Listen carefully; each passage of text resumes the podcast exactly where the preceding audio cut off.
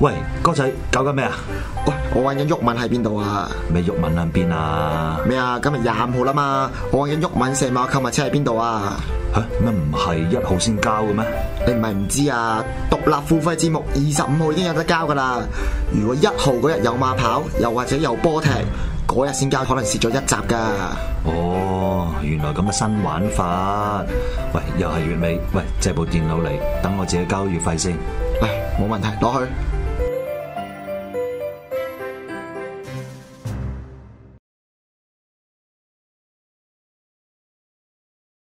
歡迎翻返嚟第三集第二節嘅風火水電啊！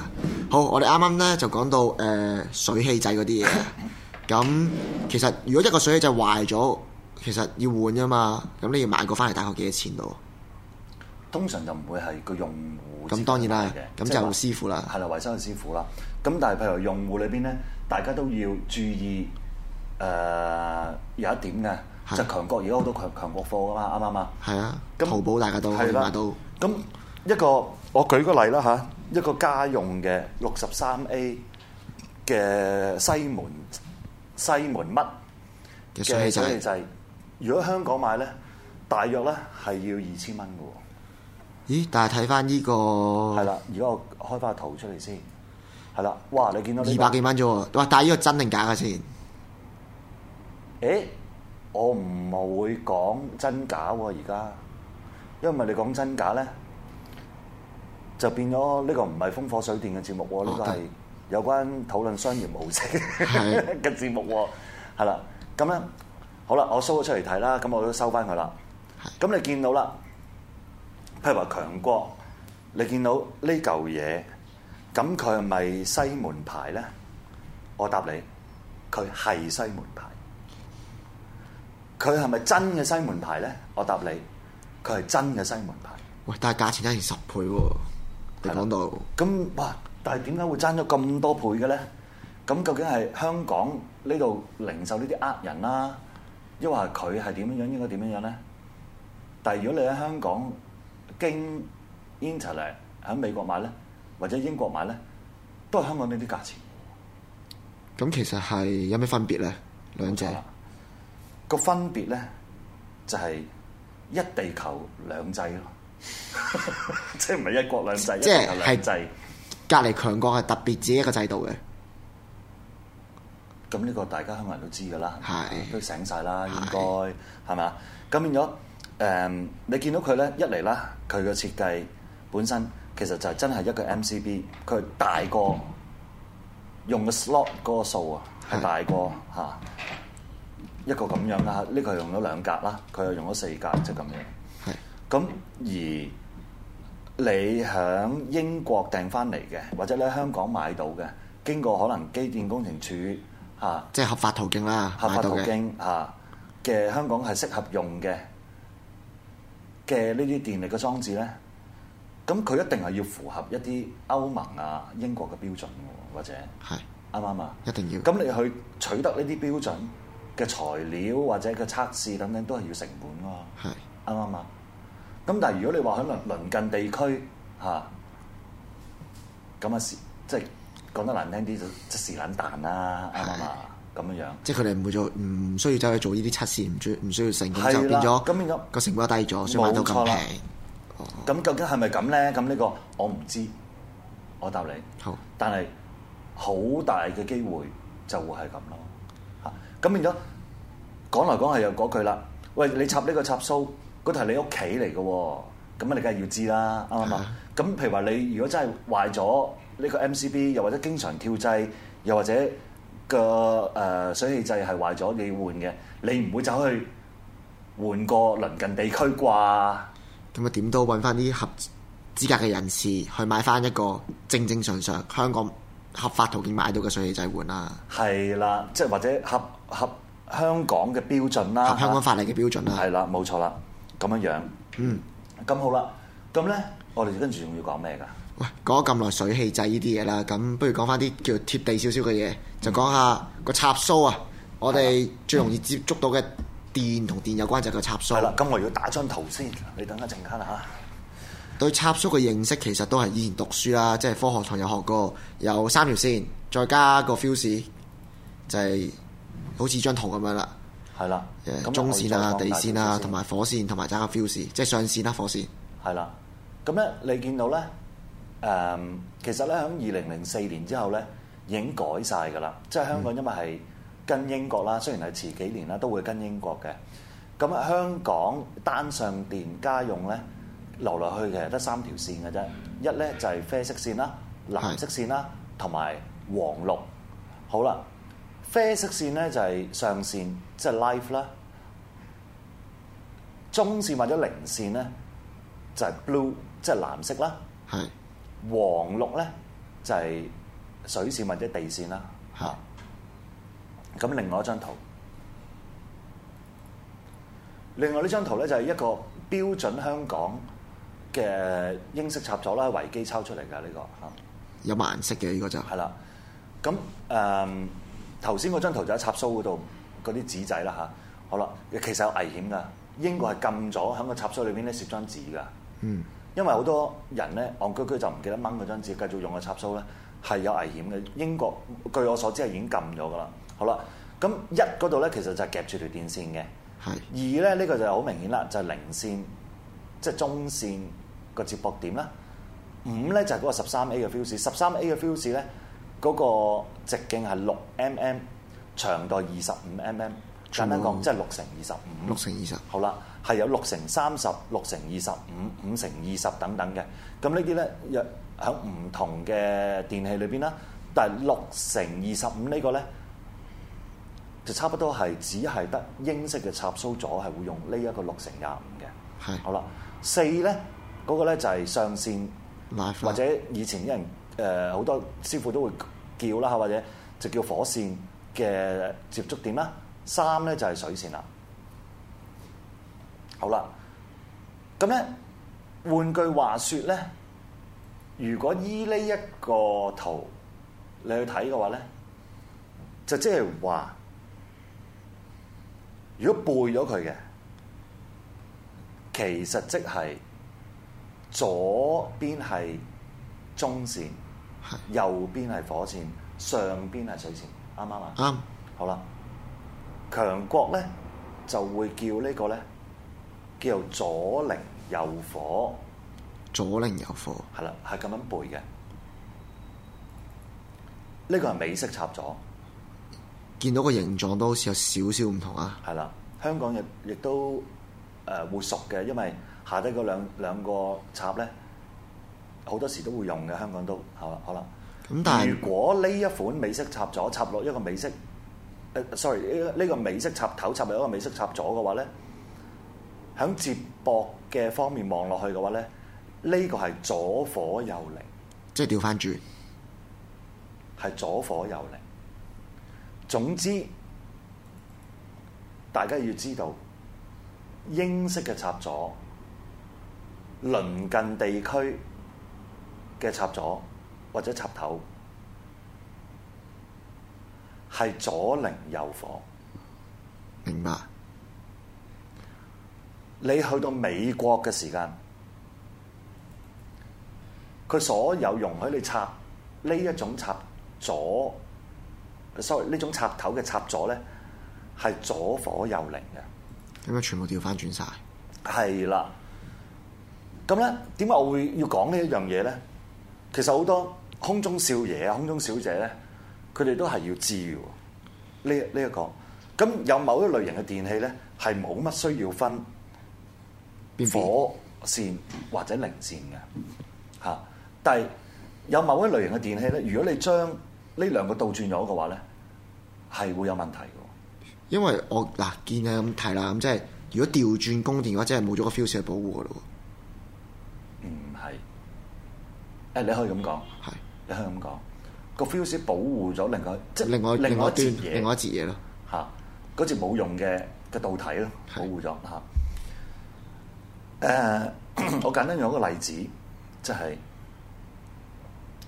如果你係倒轉咗個上線同個中線去接駁一套 HiFi 嘅話咧，係好有咁嘅可能性，係你 HiFi 嗰個喇叭原本係推出嚟發聲嘅，但係反翻轉頭後褪後發聲，即 係個誒動力方向反轉咗，啊動力方向反轉咗。但係咪必然咧？又唔係必然。但係出現音響嘅情況比較多。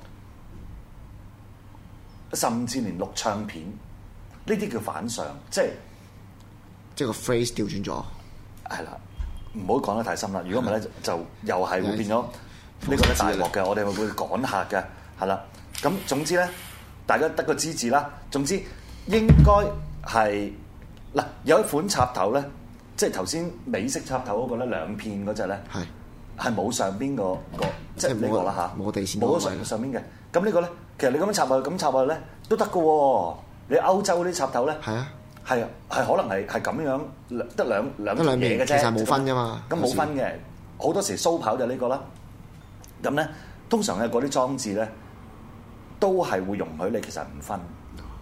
即係如果要分咗，佢都會夾硬有啲嘢令到你一定要分到啊嘅。咁但係香港咧，其實已經呢、個法例已經係即係好應該係好耐㗎啦，就係、你必須係要有呢個地先地線嘅腳嘅插數，even 佢係假，啱唔啱啊？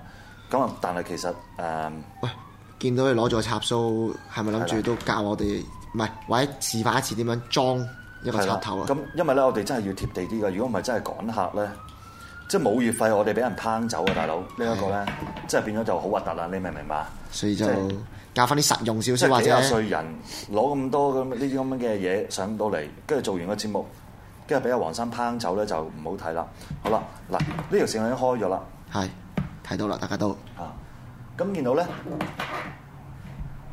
當然你如果駁住係有電嘅，你就唔好咁樣好似我咁樣喎。佢，但係佢呢啲係冇駁住電哦你嘅，放心。明顯啊嚇呢個係冇電喎嚇， 即係咁樣。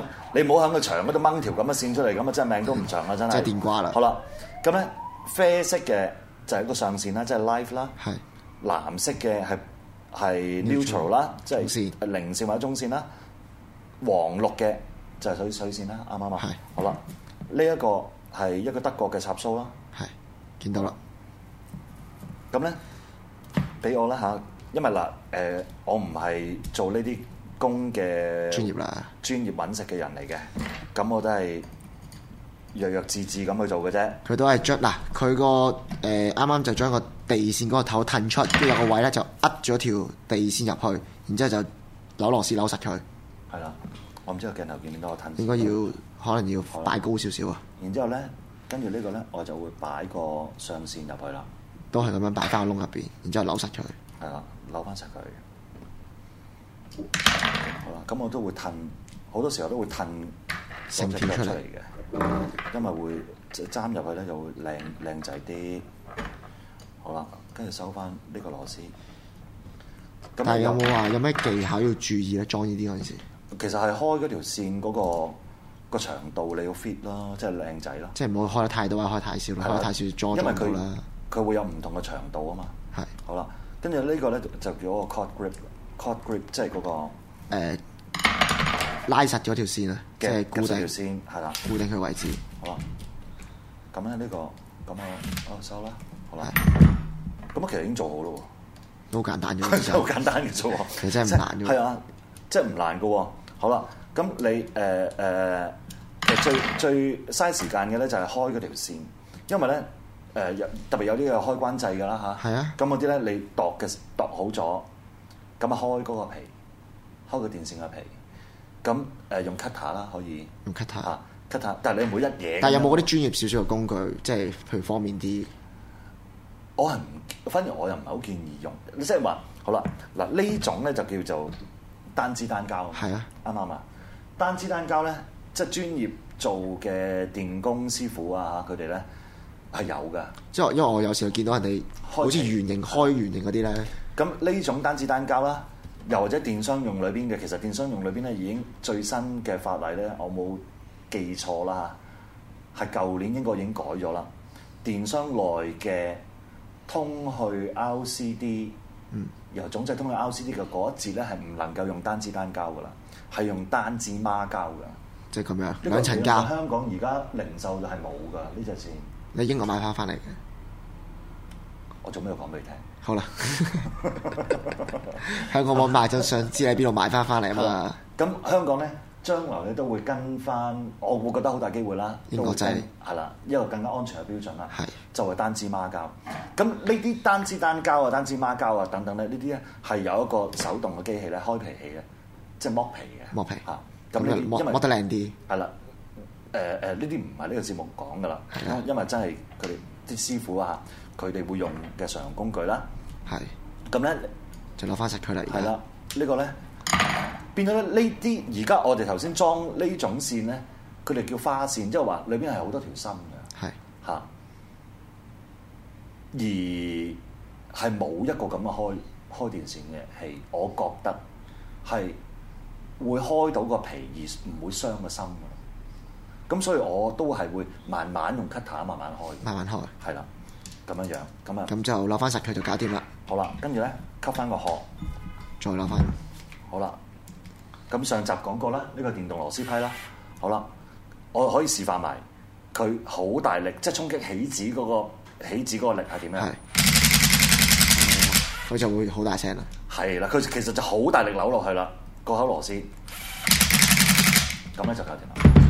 咁就有一個插數搞掂啦。係啦，咁呢個插蘇咧，理論上咧，如果插落去咧，個插蘇裏邊咧，呢、個即係千祈模模模仿啦嚇，呢邊裏邊冇嘢㗎，插落去咧，咁呢邊就會通電。係啦，如果呢個係已經接駁咗個電器嘅話咧，好啦，呢、個就會接駁一個咁樣嘅，我唔知你睇唔睇到。睇到嘅一個好啦，呢啲大家都好常用嘅通常電腦啊或者電子器材啦電子器材啦，呢、個咧叫 I IEC connector， ，IEC 係啦 E connect ，IEC 就係一個歐洲嘅嗯誒誒啊聯邦啦嚇，即係電工一個制式啦電力嘅，即係類似嗰啲咁嘅組織啦嚇，咁樣佢定一個標準嚟嘅。係咁咧呢款嘢咧叫 C 十五頭，而家我哋仲有幾多分鐘啊？